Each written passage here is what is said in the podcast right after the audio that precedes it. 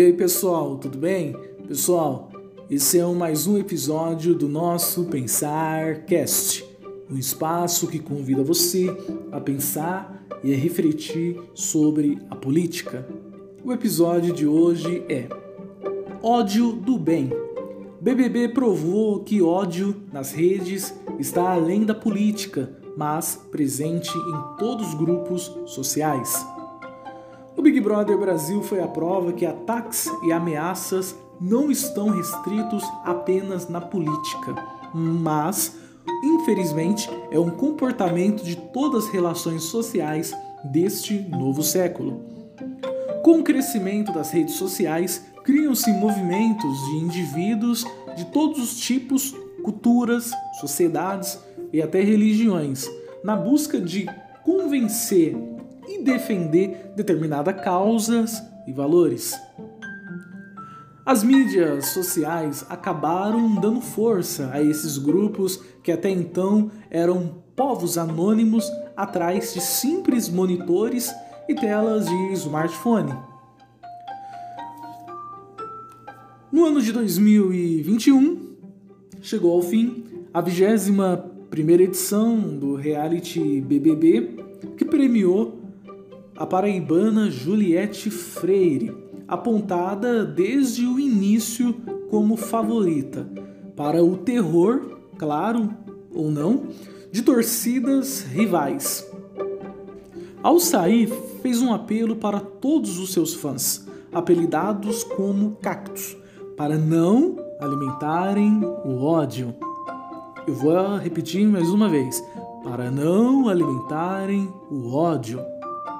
Segundo a imprensa, outros participantes, colegas de Juliette, relataram ameaças pessoais, familiares e até ameaças de morte.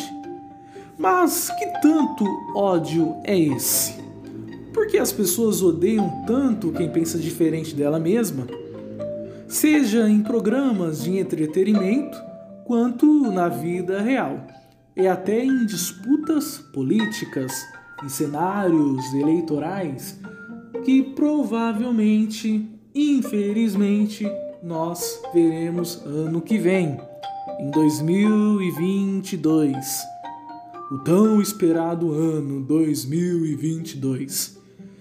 Isso elimina o mito e reafirma que não são apenas aqueles seguidores fanáticos e cegos do bolsonarismo, mas esse ódio está presente em todas as relações sociais. Isso mesmo, esse ódio está presente em todas as relações individuais. É uma coisa que não tem partido, é uma coisa que não tem ideologia, não é uma coisa da esquerda, não é uma coisa da direita, mas está presente em todas as relações sociais pois o real contraditório, estimulados pelos inúmeros movimentos interpessoais, que por meio desta criam-se apenas uma única narrativa conveniente.